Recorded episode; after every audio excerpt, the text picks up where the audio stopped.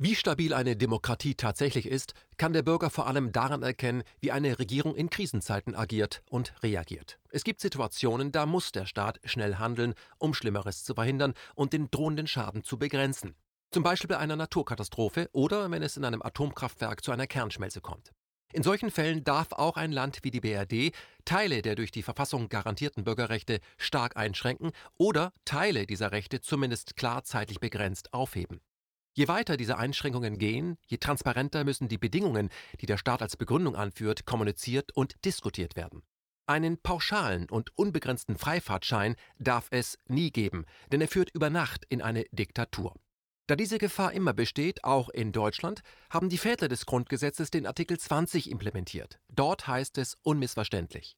Die Bundesrepublik ist ein demokratischer und sozialer Bundesstaat. Alle Staatsgewalt geht vom Volke aus. Sie wird vom Volke in Wahlen und Abstimmungen und durch besondere Organe der Gesetzgebung, der vollziehenden Gewalt und der Rechtsprechung ausgeübt. Die Gesetzgebung ist an die verfassungsmäßige Ordnung, die vollziehende Gewalt und die Rechtsprechung sind an Gesetze und Recht gebunden. Gegen jeden, der es unternimmt, diese Ordnung zu beseitigen, haben alle Deutschen das Recht zum Widerstand, wenn andere Abhilfe nicht möglich ist. Zitat Ende. Die Deutschen haben also das im Grundgesetz verankerte Recht zum Widerstand, wenn die jeweilige Regierung dabei ist, die Demokratie abzuschaffen. Nur, woran kann der Bürger das erkennen und geht es nicht auch eine Nummer kleiner? Muss es gleich Widerstand sein? Wenn wir uns die BRD unter Merkel aktuell ansehen, besteht zumindest theoretisch akute Gefahr, die demokratische Grundordnung abzuschaffen. Millionen Bürger wurden faktisch in ihre Wohnungen weggesperrt, auch wenn die Regierung es Homeoffice nennt. Man benötigt einen triftigen Grund, um die eigene Wohnung zu verlassen. Das geschäftliche, das öffentliche Leben in der BRD ist faktisch zum Erliegen gekommen. Die Schulen wurden landesweit geschlossen. Wer eine OP benötigt, muss auf diese auf unbestimmte Zeit verzichten. Aber auch die Kirchen haben geschlossen. Sterbende müssen unter CDU Merkel auf die christlichen Sakramente verzichten. Wer als Pfarrer einem Sterbenden die Hand hält, macht sich aktuell in der BRD strafbar. Es ist verboten, in der Öffentlichkeit einem anderen Menschen näher zu kommen als 1,50 Meter. Der Aufenthalt in Parks, das Sitzen auf einer Bank, um ein Buch zu lesen, ist unter Merkel verboten. Zudem wurde der Artikel 8, das Recht, sich zu versammeln, von Merkel im Alleingang auf unbestimmte Zeit und daher erst einmal dauerhaft aufgehoben. In der DDR, aus der Merkel stammt, konnte sich der Bürger wenigstens noch in Kirchen versammeln, um sich zu beraten. Ohne die Kirchen in der DDR hätte es den Mauerfall nie gegeben. Kirchen waren Orte des Widerstandes, doch in Merkels BRD sind auch die Kirchen dicht. Und das alles wegen eines Virus Covid-19, dessen tatsächlich tödliche Wirkung weit unter der von der Regierung behaupteten liegt? Die Krankenhäuser in Deutschland schieben aktuell immer häufiger Kurzarbeit, da die Welle der Patienten, die auf Intensivbetten angewiesen ist, vollkommen ausbleibt. Trotzdem hält Merkel am Shutdown fest. Wie lange soll dieser Ausnahmezustand noch andauern? Merkel bleibt da schwammig. Eine Normalität soll es erst geben, wenn ein Impfstoff zu kaufen sei. In der Presse ist von 2021 die Rede, aber auch bis Ende 2024 könnten die Maßnahmen andauern, konnte man jetzt im Spiegel lesen. Ist das die Stunde der Bewährung in der BRD? Wer hat in diesem Land das Sagen? Merkel, die von Professor Wieler vom RKI, Professor Drosten von der Charité und der Bill and Melinda Gates Foundation beraten wird? Oder das Volk, 83 Millionen Bürger? Fragen wir dazu einen Mann, dessen familiärer Hintergrund ihn zu einem sehr aufmerksamen Menschen werden ließ. Fragen wir Julian Eicher. Herr Eicher, Sie sind der Sohn von Inge Scholl, der ältesten Schwester der Geschwister Scholl. Wurden Sie zu einem politisch wachen Menschen erzogen? Ja, ich glaube schon. Äh, immer wieder aus ganz verschiedenen Blickrichtungen und mit verschiedenen Mitteln. Also durchaus ja. Wie beurteilen Sie denn die aktuelle Situation in Deutschland? Ist äh, Ihrer Auffassung nach der Shutdown noch gerechtfertigt? Äh, ich habe Zweifel, dass er gerechtfertigt ist. Äh, ich bin weder Mediziner noch bin ich Jurist, aber mich wundert natürlich schon, dass äh, Gesetze, von denen ich in der Schule vermutlich mehr als zehnmal gelernt habe, diese seien unumstößlich und wie in Stein gemeißelt, dass diese Gesetze jetzt mal ebenso aufgehoben werden, wie der Kartoffelpreis oder der Benzinpreis geändert wird und vor allem auch nicht gesagt wird, wann die dann wieder gültig sein sollen. Mhm. Das äh, ähm, beunruhigt mich, das ängstigt mich auch. Und äh, ob dieser äh, Shutdown, wie man das so schön nennt, ob der gerechtfertigt ist, das kann ich medizinisch zumindest nicht beurteilen. Ich kann aber zuhören, was Fachleute sagen, die äh, bei KenFM und anderen, aber zum Teil inzwischen auch bei den öffentlich-rechtlichen äh, inzwischen äh, zu hören und zu sehen sind, äh, bei den öffentlich-rechtlichen meistens nachts, zum Beispiel bei Herrn Lanz im ZDF, zum Beispiel Professor Klaus Püschel äh, von Hamburg, ähm, ein Gerichtsmediziner, er sagte wörtlich, es sterben in diesem Jahr in Deutschland nicht mehr Tote, äh, nicht mehr Menschen als in den vergangenen Jahren zuvor. Der Innenminister AD Gerhard Baum, äh, früher FDP, sagte im ARD-Magazin Monitor, also auch öffentlich-rechtlich, die Corona-Maßnahmen der Regierung seien durch die Verfassung nicht gedeckt. Man kann also von Verfassungsbruch sprechen. Teilen Sie diese Einschätzung von Herrn Baum? Äh, wie gesagt, ich bin kein Jurist, aber ein politisch draufschauender Mensch und äh, es sorgt mich, es macht mir mehr als Sorgen, dass äh, da diese Gesetze äh, sozusagen abgeschafft werden, auch wenn sie nur zeitweise abgeschafft werden äh, und keine zeitliche Befristung und das vor einer Begründung, die doch mehr als dürf dürftig ist. Äh, ich habe heute Morgen nochmal die Äußerung von Professor Dr. Stefan Homburg, Finanzwissenschaftler aus Hannover, äh, angehört, äh, ein früherer Berater von Gerhard Schröder. Die äh, Älteren unter uns wissen, Gerhard Schröder war 1998 bis 2005 deutscher Bundeskanzler. Und äh, Herr Homburg, Herr Professor Homburg hat äh, gesagt, dieser Lom äh, Lockdown wäre überhaupt nicht nötig gewesen, weil schon kurz vor Verkündung des Lockdowns am 23. März 2020 die äh, in die Ansteckungsraten, also eine Person steckt eine Person an, äh, so tief war wie nach dem Lockdown, also im Prinzip gar nicht nötig war und dass dieser Lockdown auch gar nicht erfolgreich war, weil sie sich dann nicht weiter gesenkt hätten. Mhm. Und äh, Professor Homburg sagte dann weiter, die Corona-Welle ist vorbei. Es braucht sich hier niemand mehr Sorgen zu machen.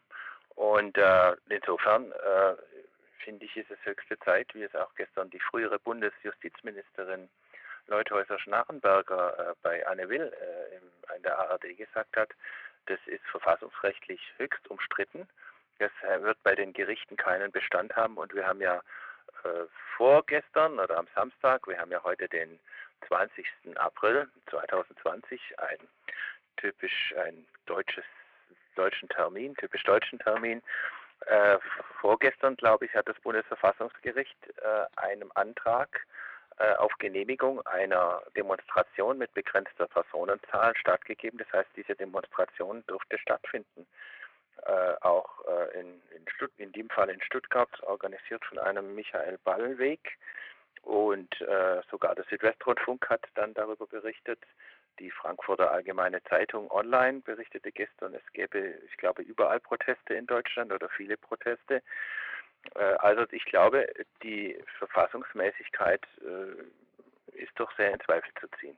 Herr Eicher, weil Sie gerade von Protesten sprechen, in Berlin gibt es ja inzwischen auch Widerstand gegen das Aufheben äh, des Artikel 8, also Versammlungsfreiheit. Am Rosa-Luxemburg-Platz treffen sich seit gut drei Wochen Bürger mit dem Grundgesetz unter dem Arm zu einem sogenannten Hygienespaziergang. Die Hauptstadtpresse hat aber diese Menschen pauschal als rechts bezeichnet. Haben Sie dafür eine Erklärung? Dafür habe ich keine Erklärung, weil ich nicht äh, Schreibender dieser Hauptstadtpresse bin. Äh, ich befürchte, das ist ein gewisser Angstdruck, der jetzt Feindbilder erzeugen soll. Mhm. Äh, ein Förster würde sagen, wenn ein ganz alter Baum, von dem der Förster vor ein, zwei Jahren dachte, der äh, fällt jetzt dann tot um und zerlegt sich in seine Einzelteile, wenn dieser Baum plötzlich nochmal ganz große, schöne Blätter bringt im Mai und Blüten erkennen lässt, dieses diese, dieses Wachstum nennt die Forstwirtschaft Angstblüte oder Angstdruck und diesen Angstdruck ver, verspüren vielleicht manche Redakteurinnen und Redakteure auch, weil die sind ja nicht alle blöd. Äh, die sehen ja die Zahlen auch, äh, nicht nur dieser Herr Professor Homburg, äh, das er bei äh, P. Predarovic äh, veröffentlicht hat in ja. YouTube. Ähm, sondern das sehen andere auch. Und äh, man muss ja nur nach Schweden gucken, wo es keine dieser Zwangs- oder diese Zwangsmaßnahmen in dieser Form nicht gab. In mhm. Schweden dürfen sich, glaube ich, noch 50 Leute treffen und die Schulen sind geöffnet. Die schwedische Regierung äh, ähm, versucht, die Bevölkerung an ihrer, an ihrer Vernunft äh, an ihre Vernunft zu erinnern. Äh, das scheint in Schweden zu funktionieren, hm. ohne Shutdown. Herr Eicher, Sie sind mit öffentlich-rechtlichem äh, Fernsehen, Zeitung und äh, Radio groß geworden. Wie holen Sie sich heute die Informationen? Fahren Sie einen Mix? Wie sieht der bei Ihnen persönlich aus? Ich fahre verschiedene Mixe je nach Tagesaufwand. Manche Tage habe ich schon zwei, drei Stunden solche Interviews angeschaut, auch die Pressemitteilung des Robert Koch Instituts gelegentlich. Aber zurzeit äh, gucke ich morgens erstmal in die Nachdenkseiten rein, dann gucke ich rüber zur äh, offiziellen Presse, zur Frankfurter Allgemeinen äh, Online, FAZ Online, äh, weil ich denke dann lieber das Original als alle, die das in irgendeiner Weise noch äh, liberal verbrämen wollen. Äh, und dann gucke ich ihn auch in verschiedene, vor allem in verschiedene For Foren im Internet beziehungsweise Nachrichtenkanäle, zum Beispiel KenFM, zum Beispiel Predarovic und andere. Warum lassen sich die Deutschen diesen Lockdown eigentlich gefallen? Ich meine, die, die sind ja auch im Netz unterwegs und sehen ja auch, dass äh, sehr äh, professionelle Zweifler mit medizinischem Hintergrund sagen, was hier passiert, das ist äh, vollkommener Unfug. Also ich glaube, man muss das ein bisschen in Stufen sehen. Ich gehe jetzt mal zunächst einmal von mir selbst aus. Äh, in der Zeit, als kurz vor dieser äh, vor diesem Shutdown die gesundheitliche Krise bedrohlich zu werden schien, also als ich noch nicht das Interview mit Herrn äh, Dr. Wolfgang Odak zum Beispiel gesehen habe, da habe ich auch unserem Landrat geschrieben, ja, wenn das jetzt wirklich so gefährlich ist, dann äh, verschieben wir doch die Ausschusssitzung, äh, die jetzt übrigens Ende April äh, stattfindet. Also sowas geht dann schon wieder diesen Monat. Ähm, dann habe ich aber genauer hingeschaut und dann sind die Zweifel größer geworden. Und ich bin mir nicht so sicher, äh, ob die deutsche Bevölkerung unisono, also im Gesamten, sich das gefallen lässt. Zum einen deshalb, weil ich sehe, es gibt immer mehr Kundgebungen verschiedenster Art, übrigens auch in München äh, von Leuten, die zum Teil wohl dieses Volksbegehren äh, zur Rettung der Bienen angeregt und durchgesetzt hatten. Ähm, und zum anderen, es gibt auch Reaktionen, wenn ich mit Leuten so spreche, die inzwischen nachdenklicher werden. Und ich habe äh, wegen Corona mit der Begründung, dass ja offenbar jetzt die Gesundheitsversorgung gerade ein bisschen Kopf steht, das zuständige Krankenhaus angerufen und gesagt, ja gut, dann verschieben wir halt die Herzkatheteruntersuchung nochmal. Mhm. Und ich versuche so lange mit viel Fahrradfahren mich einigermaßen gesund zu halten, was es bisher gelungen zu sein scheint. Und da beobachte ich dann schon auch vor allem am Wochenende, äh, wie sich äh, die Bevölkerung verhält. Und ich habe nicht den Eindruck, dass alle das jetzt noch ernst nehmen, dass nur zwei Leute äh, sich irgendwo äh, auf die Wiese setzen dürfen oder niemand mehr auf einer Parkbank mit einem Buch anzutreffen sein darf. Mhm. Äh, das ist meine Beobachtung, dass das so langsam zurückgedrängt wird. Und es gab ja auch eine Untersuchung kurz nach Fukushima, also dieser Atomkatastrophe in Japan, dass in Japan die Leute nach vier Wochen gesagt haben, wir können es nicht mehr hören. Insofern bin ich gespannt, was da jetzt passiert. Zumal ja die Juristerei, also die Gerichte, nicht nur das Bundesverfassungsgericht, das jetzt natürlich als oberstes Gericht, was ganz wichtig zu sein scheint, aber eben, ich glaube, auch das Verwaltungsgericht Schwerin und andere solche Kundgebungen erlaubt haben. Was wundert Sie denn eigentlich mehr, Herr Eicher, die Tatenlosigkeit der Juristen oder der Beifall der Presse für diesen Shutdown, diesen Lockdown? Also mich wundert vor allem der äh, Beifall der Presse, also ein großer Teil der Presse. Es ist ja, sind ja nicht alle, Gott sei Dank, aber äh, ein großer Teil der Presse, weil die Juristen haben sich ja relativ früh schon, siehe Monitor äh, vom 4. April, das Sie erwähnt haben, da wurde ja auch ein äh, rechtswissenschaftlicher Professor aus äh, Frankfurt äh, zitiert, äh, der gesagt hat, er hätte sich bei seinen Kolleginnen und Kollegen erkundigt, und niemand äh, würde das unter den Juristen als verfassungsmäßig bezeichnen. Es war Professor Uwe Volkmann am Lehrstuhl Öffentliches Recht in Frankfurt wörtlich zitiert, ich kenne niemanden, der diese Regelung für verfassungsmäßig hält. Also die Juristen, es gibt ja auch Anwälte, Sie haben ja von einer Anwältin auch berichtet, die ja. in die Psychiatrie verfrachtet wurde. Also ich glaube, da, äh, da brodelt es im Untergrund in der Juristerei. Was mich schon eher ein bisschen wundert, äh, ist äh, ein Großteil dessen, was man die Medien nennt. Vielleicht ist auch das ein Angsttrieb, weil die sehen ja ihre eigenen Auflagenzahlen und sie merken das Misstrauen der Bevölkerung. Und das Misstrauen äh, scheint mir auch berechtigt zu sein. Weil Sie gerade von der Anwältin gesprochen haben, wir haben ja dort einen Reporter gehabt, einen äh, Reporter mit juristischem Hintergrund, der auch nur sehen wollte, ob das Verfahren äh, sauber abläuft. Wir können wenig zu Frau Beate Bahner sagen. Wir haben mit ihr persönlich so nicht gesprochen und wir ähm, kennen auch den Hintergrund nicht. Nur ist es auch äh, interessant, dass Beate Bahner mit Herrn Wodak zusammengearbeitet hat, und zwar seinerzeit mal bei Transparency. Das wissen auch nicht so viele Menschen. Ähm, eine andere Frage. Ähm, Hätten die Geschwister Scholl auf das Verteilen von Flugblättern verzichtet, wenn die damalige Regierung die Menschen ins Homeoffice geschickt hätte? Also äh, ich kannte persönlich die Geschwister Scholl nicht. Ich bin am 20. März 1958 geboren, also drei, 13 Jahre nachdem die äh, umgebracht worden sind, geköpft worden sind. Äh, deshalb konnte ich nicht mit ihnen persönlich sprechen. Aber nach allem, was man weiß, hätten sie äh, darauf keine Rücksicht genommen, weil das Verteilen von Flugblättern, sofern nicht von der Nazi-Partei genehmigt, war ja damals verboten. Kommen wir zu Artikel 8. Das Recht auf Versammlung äh, wurde ja von Dr. Merkel kassiert. Welche Möglichkeiten im öffentlichen Raum zu protestieren hat denn der Bürger eigentlich noch? Ja, nach den Ereignissen gest, äh, am Wochenende in Stuttgart, wo 50 Leute genehmigt äh, durch das Bundesverfassungsgericht sich versammelt haben, scheinen die Möglichkeiten jetzt wieder zu wachsen. Äh, es gibt ja auch, äh, ich weiß zwar nicht, äh, wie ernst man das nehmen kann, aber es gibt ja auch äh, Bemühungen äh, sozusagen im Internet über YouTube durch die Klicks, ich glaube von Friday for Future, jetzt am kommenden Freitag, sich sozusagen ähm, mit Computers zu versammeln, was ich aber nicht für das Gleiche und nicht gleich wirkungsvoll erachte wie Versammlung einzelner und großer ähm, Menschenmengen unter freiem Himmel. Also wir von KenFM können feststellen, bei uns sind in den letzten äh, Tagen mehrere äh, Kommentarvideos von YouTube ge äh, gesperrt worden mit äh, der Begründung, sie würden gegen die Auflagen verstoßen. Welche das genau sind, das wissen wir nicht, weil im Moment sieht es dann so ein bisschen aus bei uns.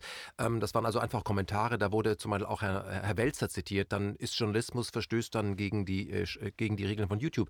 Diesen Kommentar habe ich gehört, den fand ich sehr gut. Ja, ja. Der, ist, der ist gesperrt worden, wir gehen da auch juristisch gegen vor, aber wie gesagt, wenn wir uns alle im Internet versammeln und dann eine, eine Meinung kommunizieren, einfach eine Meinung kommunizieren, die ganz oben nicht äh, gut ankommt, dann kann YouTube, wird YouTube angerufen und dann wird es einfach gesperrt und dann ist dann auch Schluss mit, der, mit dem digitalen Widerstand.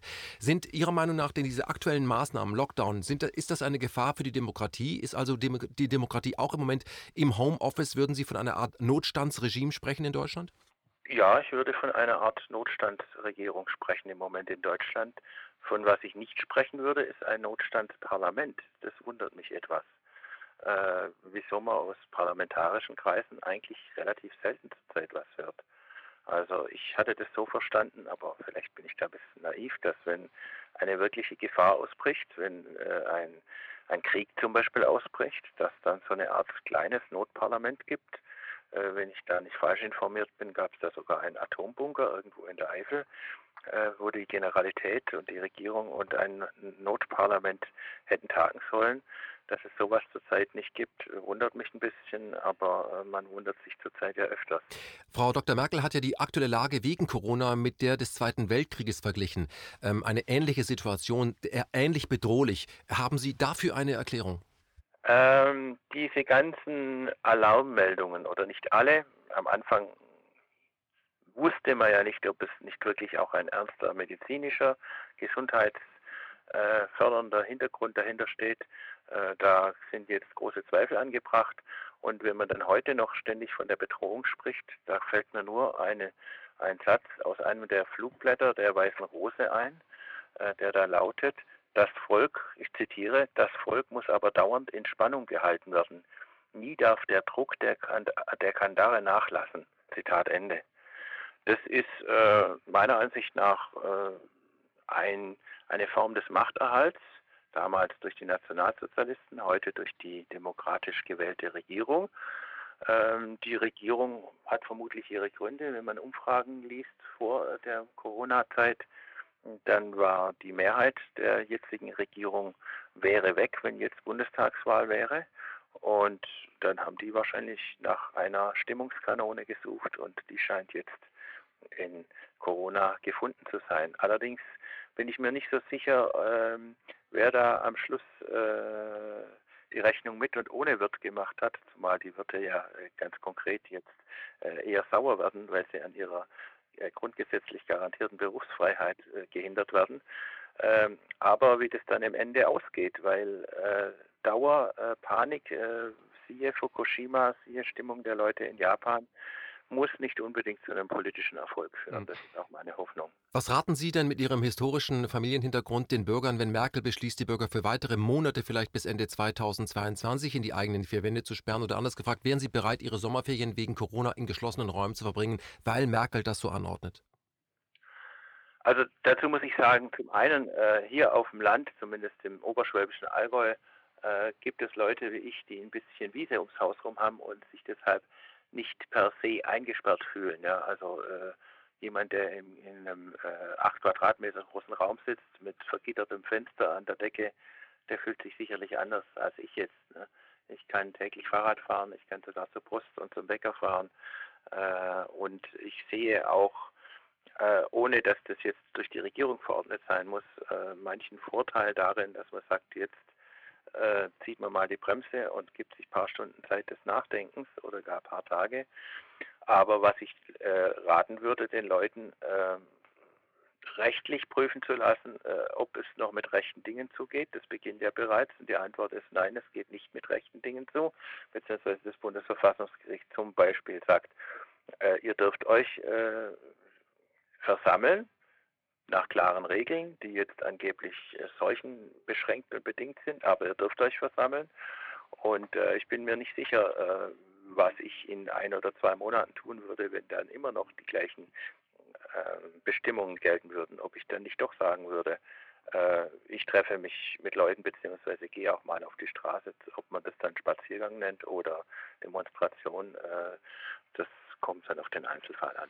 Wir sehen, dass die unterschiedlichen Bundesländer in der BRD sich auch unterschiedlich verhalten. In äh, Sachsen zum Beispiel gilt jetzt Maskenpflicht und zwar freiwillig, aber immer nur dann, wenn man einkaufen geht, muss man die aufsetzen. Also oder wenn man sich, wenn man zur, zur Post oder was geht. Also, also immer, wenn man rausgeht, muss man eine Maske tragen, aber zu Hause nicht. Also das ist schon eine freiwillige Maskenpflicht, die gar nicht so freiwillig ist, weil wenn man rausgeht, muss man sie tragen. Also ähm, die Frage ist, ähm, was, was glauben Sie, wie lange wird in Deutschland das noch so gehen? Weil es hat ja auch was mit Willkür zu tun. Wenn Sie davon sprechen, dass in Stuttgart eine Demonstration genehmigt wurde, als wir in Berlin eine filmen wollten, kam die Polizei und wollte das auflösen nach dem Motto, ähm, die Demonstration ist verboten, obwohl das Verfassungsgericht entschieden hat, es, es wäre ja, aber das gilt für ein anderes Bundesland. Wie lange lässt sich das noch rechtfertigen, auch vor den Beamten oder mit den Beamten? Glauben Sie, dass auch hier äh, der ein oder andere Beamte äh, nachdenkt, wenn er seine Uniform auszieht und sagt, ich mache das nicht mehr, weil wie weit geht er eigentlich, der Beamte? Äh, wird er gewalttätig? Zieht er am Ende die Schusswaffe? Schuss, Schusswaffe? Wohin geht das? Endet das vielleicht so ein bisschen wie äh, die, wie die Proteste in Stuttgart zu Stuttgart 21, wo dann äh, Wasserwerfer äh, auf die ältere Bevölkerung gerichtet werden? Was, was glauben Sie?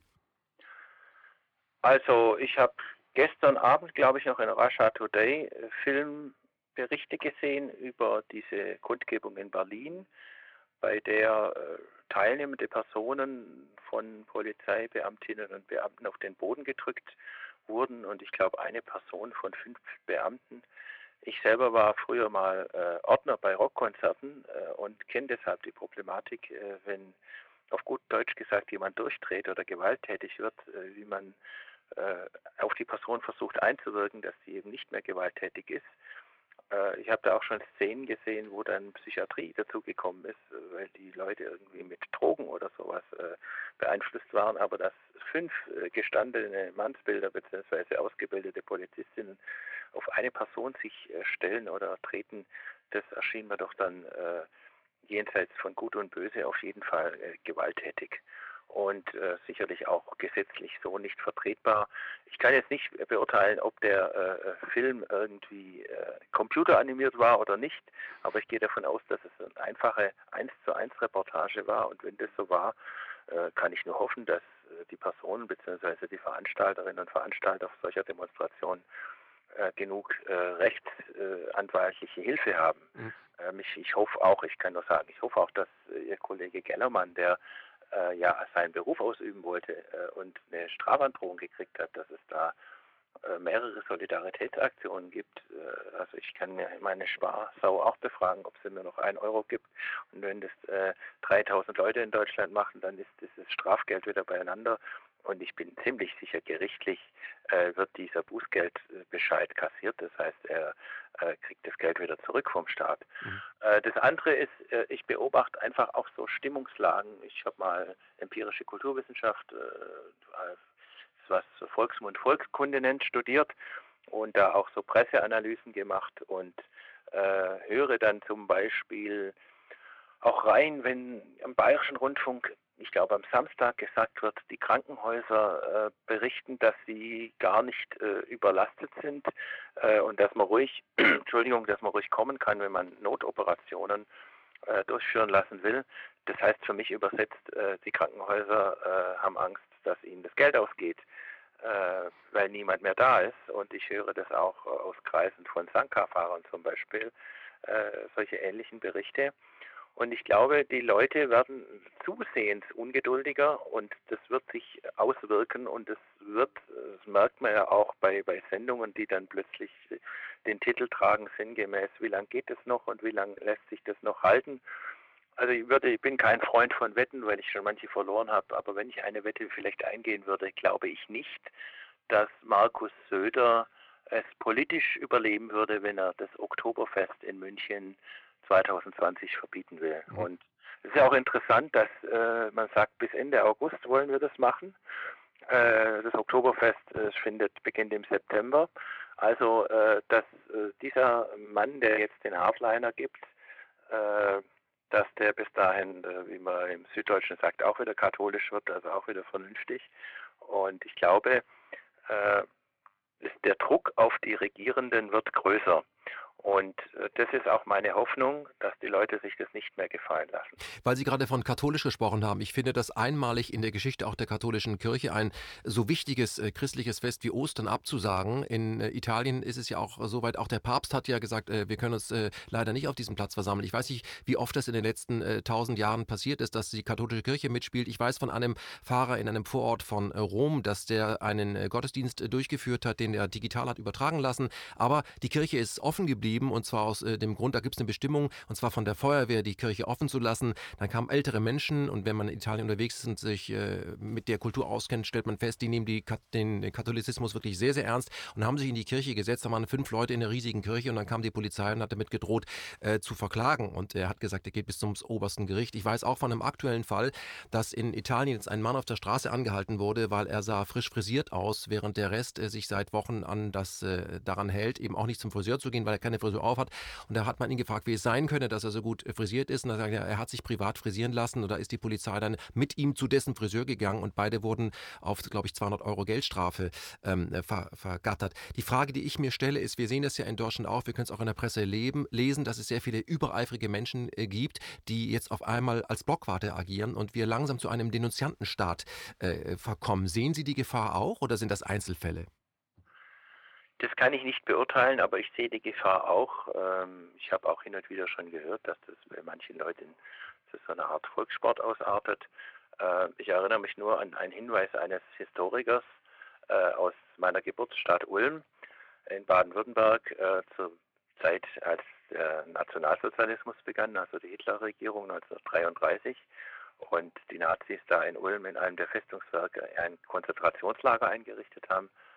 Und da stand in der Zeitung, dass äh, der Gestapo-Leiter, also so wurde mir das berichtet von einem Historiker, dass in der Zeitung gestanden sei, dass der Gestapo-Leiter von Ulm äh, gedroht hätte, wer andere anzeigt ohne, nach, ohne nachvollziehbaren Grund, kommt auch in dieses KZ. Also das gab es wohl schon damals in Deutschland. Mir wurde gesagt, im Osten weniger, deshalb war da der Überwachungsdruck durch die Stasi angeblich größer. Aber ähm, ob das jetzt mehr wird oder weniger, das weiß ich nicht. Ich glaube, die Leute, die das machen, werden irgendwann merken, die anderen zeigen uns dann auch wieder an und dann äh, hat der Spaß ein Loch, wie man im, im Süddeutschen sagt. Mhm. Aber es ist natürlich, äh, es feiert äh, diese Art des, äh, Spitzelturms sicherlich zurzeit fröhliche Umstände. Mhm.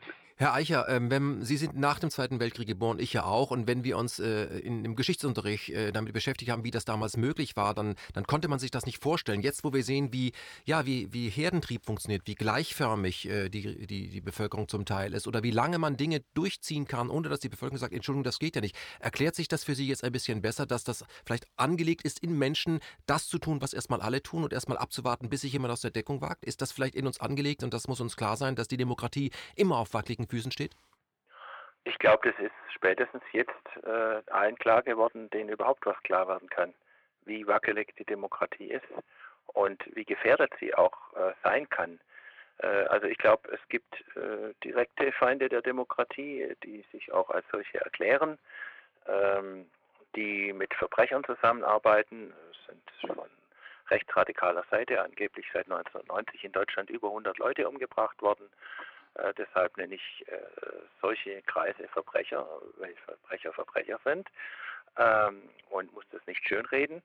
Ähm, das andere ist aber, dass ähm, Max Horkheimer, Mitglied der wissenschaftlichen, äh, des Wissenschaftsinstituts Frankfurter Schule, war in einem Interview mit dem Radiobüro Münster, also einem Schweizer Radio, der übrigens im Zweiten Weltkrieg fast so wichtig war wie Radio London, äh, einem Schweizer Radio gesagt hat, auf die Frage, ob er glaubt, Max Horkheimer, der Wissenschaftler, dass es in Deutschland wieder so eine nationalsozialistische Diktatur gibt, äh, sagte Horkheimer, äh, nein, das glaube er nicht, aber er befürchtet, dass es eine Diktatur gibt, die eigentlich ganz gut gemeint sei die nur das Gute im Menschen will. Und äh, manche dieser äh, Dienenden der Diktatur, auch Regierungsmitglieder, die sind möglicherweise gar nicht verbrecherisch und auch nicht irgendwie aggressiv oder kriminell.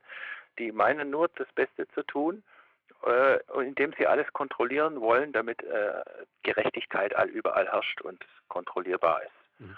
Und das ist so eine Art Bürokratur. Und ich glaube, die Demokratie ist ein bisschen eingeklemmt im Moment zwischen ihren äh, erklärten Feinden und ihren zum Teil vermeintlichen Verteidigern, die aber eben so eine Bürokratie, um nicht zu sagen Bürokratur, äh, durchsetzen wollen. Und die, äh, die Zuarbeiter dieser Bürokratie, da gibt es hervorragende, auch demokratisch und rechtsstaatlich gesinnte Leute, wahrscheinlich sogar die Mehrheit, aber äh, die wissen nicht, in wessen Auftrag sie oft arbeiten. Äh, und wenn man genauer hinschaut äh, und zweimal genauer hinschaut, dann stellt man ja fest, wo die Aufträge für sowas herkommen.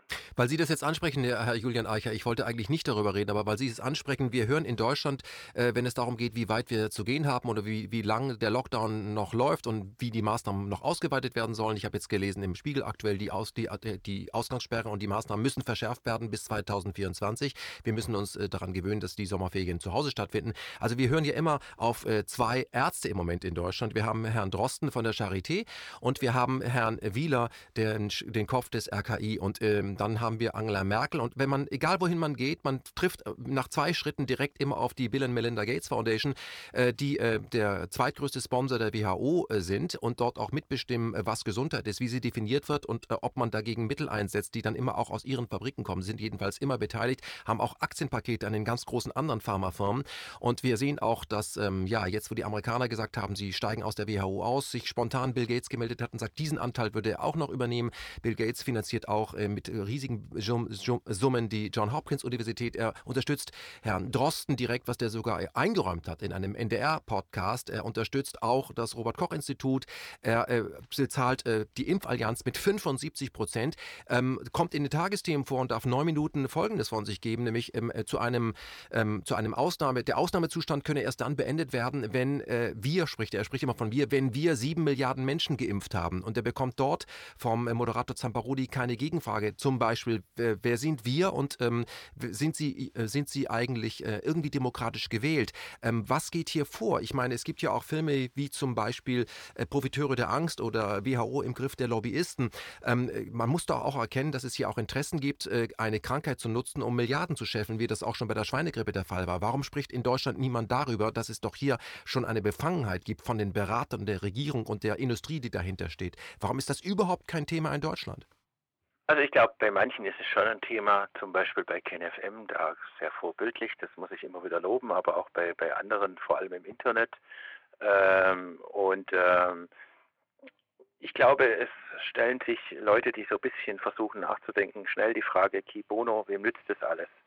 Es gibt Leute, die sind Zufallsprofiteure. Ob ich vielleicht auch einer werde, das wird sich noch ausstellen, weil es gibt heute in Deutschland Mittelständler, die Angst haben, dass ihr Geld äh, äh, kaputt geht und stellen es dann in Sachwerte. Ich kenne Sachwerte, nämlich Wasserkraftanlagen, die verkauft werden und äh, kriege da zurzeit aber zu E-Mails, ob ich da Informationen geben kann.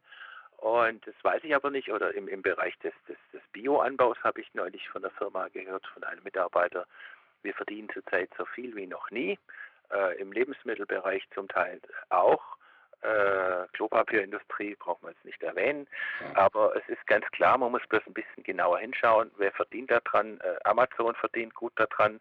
Wobei ich mir nicht ganz sicher bin, ob die die Rechnung äh, ohne den Wirt gemacht haben, weil äh, ich las zum Beispiel in FATS Online von Buchhandlungen, die jetzt direkt per Fahrrad zum Beispiel an die Kundschaft ausgeliefert haben und äh, äh, kaum mehr nachliefern konnten. Also da in, in, ändert sich wohl auch was in den Marktstrukturen. Aber die Frage, wem nützt es, die ist auf jeden Fall gerechtfertigt und der Name Bill Gates steht da mit ganz oben. Äh, es gibt ja auch Leute, die behaupten, äh, Gates hätte gesagt, sein Vater sei schon Eugenik-Anhänger gewesen. Also Eugeniker sind die, die äh, das Bevölkerungswachstum angeblich einschränken wollen. Und zwar nicht nur durch Verzicht auf Geschlechtsverkehr, sondern die einfach des anderen vorschreiben wollen, auch durch äh, Töten anderer. Äh, in Deutschland weiß man ja, wie das gelaufen ist, dass ähm, Versehrte des Ersten Weltkrieges und geistig Behinderte und andere äh, schlicht vergast und umgebracht worden sind. Äh, ich habe eine geistig behinderte Schwester, deshalb äh, denke ich immer wieder an diese Zeit, äh, wie bedrohlich sowas sein kann. Aber es gibt auch ganz interessante Nebenkriegsschauplätze. Die, die, früher war es ja so, wenn eine Fußball-Weltmeisterschaft oder EM oder sowas stattgefunden hat, dann wusste man, wenn gerade das Spiel auf dem Höhepunkt ist, gibt es ein paar im Deutschen Bundestag, die gerade irgendwas beschließen, über das sich nachher 95 Prozent der Bevölkerung massiv ärgern. Und äh, so ähnlich kommt mir das zurzeit zum Beispiel ein bisschen vor. Schauen wir mal auf den Umweltbereich. Ja? Äh, der Umweltbereich hat ja gezeigt, vor allem jüngere Leute letztes Jahr, dass ähm, die auch auf die Straßen gehen und sie versuchen es ja jetzt schon wieder digital. Äh, und ich glaube, dieses, diese Demonstrationen haben auch gezeigt, wohin äh, die, ähm, der Bevölkerungswille auch gehen könnte nämlich dass er sich in millionenfachen äh, Demonstration, millionenfach besuchten Demonstrationen zeigt, die dann irgendwie wieder auf die Politik und die Medien zurückwirken. Ich muss mich jetzt da gar nicht für Frau Thunberg, Greta begeistern.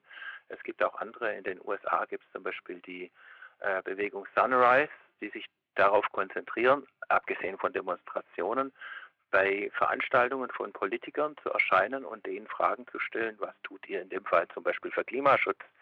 Und der frühere grüne Bundestagsabgeordnete Hans-Josef Fell hat erst in den letzten Tagen darauf hingewiesen, dass es 19, äh, im Jahr 2018 in Deutschland 80.000 Tote durch den Feinstaub gegeben haben soll. Ich kann die Zahl jetzt nicht nachprüfen, ähm, aber das ist interessant, dass äh, dann die Förderung, zum Beispiel die Produktion von Strom aus erneuerbaren Energien zurzeit ganz bewusst weiter abgebremst werden soll.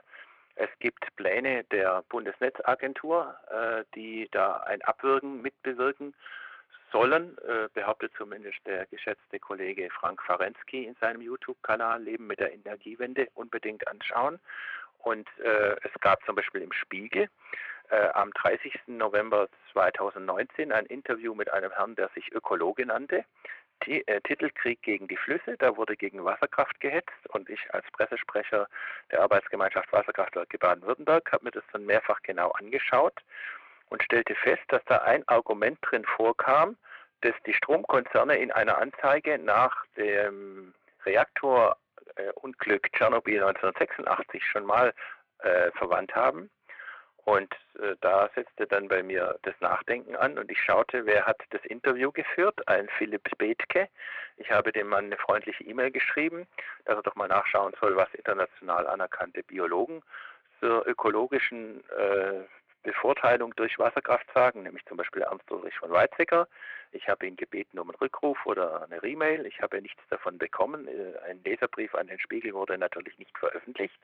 Aber dann muss ich sagen, war ich doch ein bisschen erstaunt, als gefühlt drei Wochen später der gleiche Philipp Bethke im Spiegel äh, einen Artikel, auf dem sogar äh, auf dem Titelbild des Spiegel verwiesen wurde, äh, über die neuen Atomkraftwerke, die Mini-Atomkraftwerke, die da vor allem in den USA entwickelt werden sollen, äh, berichtet hat, auf mehreren Seiten hauptsächlich lobend. Und da kam dann auch raus, einer der Förderer ist äh, die Bill Gates Stiftung. Und ein Hamburger Medienwissenschaftler, nämlich der heißt, glaube ich, Volker Ness, hat dann in der Zeitschrift, glaube ich, der IG Medien darauf hingewiesen, dass die Bill Gates Stiftung oder Bill Gates äh, dem Spiegel Geld gespendet hat, worauf in der Süddeutschen Online berichtet wurde, dass äh, der Spiegel bestätigt hat, dass das Geld äh, gespendet worden sei, aber natürlich nicht für diesen Artikel. Also kann ich bestätigen, was Sie gerade sagen. Da sind, glaube ich, 2,3 Millionen geflossen, also die bekannt sind, aber dann wird gleich nachgereicht, das hätte inhaltlich natürlich äh, keinen Wert. Und da denken wir uns immer, immer wenn wir jemandem Geld geben, äh, der ein Medium hat, äh, warum geben wir das? Da, wenn, weil wir auf ihn irgendwie, das ist eigentlich eine Form von äh, Zwangsumarmung oder man würde für Gericht sagen, wenn, wenn ich als Angeklagter dem Richter äh, Geld geben würde, der über meinen Fall verhandelt und es käme raus, wäre der Richter seinen Job los, weil würde sagen, das ist ein ganz klares Zeichen von Mafia, das ist eigentlich äh, kaufen. Nee, der soll sich ein Motorrad kaufen. Nee, da können Sie mit so einer Ausrede können Sie nicht kommen. Und wenn ich dann aber freigesprochen werde oder wohlwollender behandelt, dann würde ich sagen, da gibt es einen Zusammenhang, da wollen Sie auf den Inhalt einwirken, indem Sie auf die Person und dessen äh, Verhältnis zu Ihnen einwirken. Wer das bestreitet, der hält uns für vollkommen bescheuert. Also auf gut Schwäbisch gesagt, äh, das hat ein Geschmäckle und zwar ein ziemlich bitteres. Und äh, diese, die, das, was ich vorher gesagt habe, dass äh, vor lauter Corona, Corona, Corona davon abgelenkt werden soll, dass irgendwelche Gesetze und Maßnahmen beschlossen werden. Äh, ich habe es vom Photovoltaikbereich gerade äh, erwähnt. Beim Windbereich ist es ähnlich, bei der Wasserkraft ist es eh schon schlimm und davon, davon soll abgelenkt werden. Und äh, deshalb ist es mit einer der Gründe, wieso ich nicht glaube, dass die jetzigen, äh, nennen wir es mal ganz zurückhaltend, Verwerfungen und Verbote ihre Grundursache in einem Husten haben. Das mhm. glaube ich. Mhm. Herr Eicher, was Sie ansprechen, ist, glaube ich, das, was vielen von uns klar werden sollte, auch wenn wir uns ins Internet geflüchtet haben. Im letzten Endlich äh, stellen wir fest, es findet ja überall auf allen Ebenen des menschlichen Zusammenlebens eine Konzentration statt. Und wir brauchen unbedingt eine Dezentralisierung, weil wenn die kritische Presse ins Internet abgewandert ist und dann bei den großen Betreibern ist, die in Silicon Valley ihr, ihr, ihr Geld bekommen, und zwar auch vom Pentagon, dann sind alle bei YouTube und dann ist YouTube plötzlich off. Das können die einfach machen. Das kann nicht die Lösung sein. Ähm, ich habe ja, eine. Natürlich nicht, natürlich nicht. Mhm. Es gibt, gibt verschiedene. Das wissen wir ja auch aus der Medienwissenschaft, dass äh, das eine Medium nicht durch das andere verdrängt, sondern ergänzt wird. Und für mich ist immer auch noch äh, ein Plakat oder ein Vortrag oder auch mal eine Party oder was weiß ich, ein, ein Zusammenkommen. Und sei es auch, dass ich bei irgendjemandem mit dem Fahrrad vorbeifahre und die sitzen vor dem Haus